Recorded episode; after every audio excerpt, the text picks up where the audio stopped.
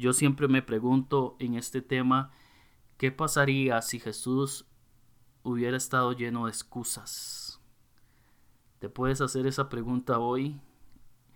¿Qué hubiera pasado si Jesús hubiera tomado las excusas como parte de su vida?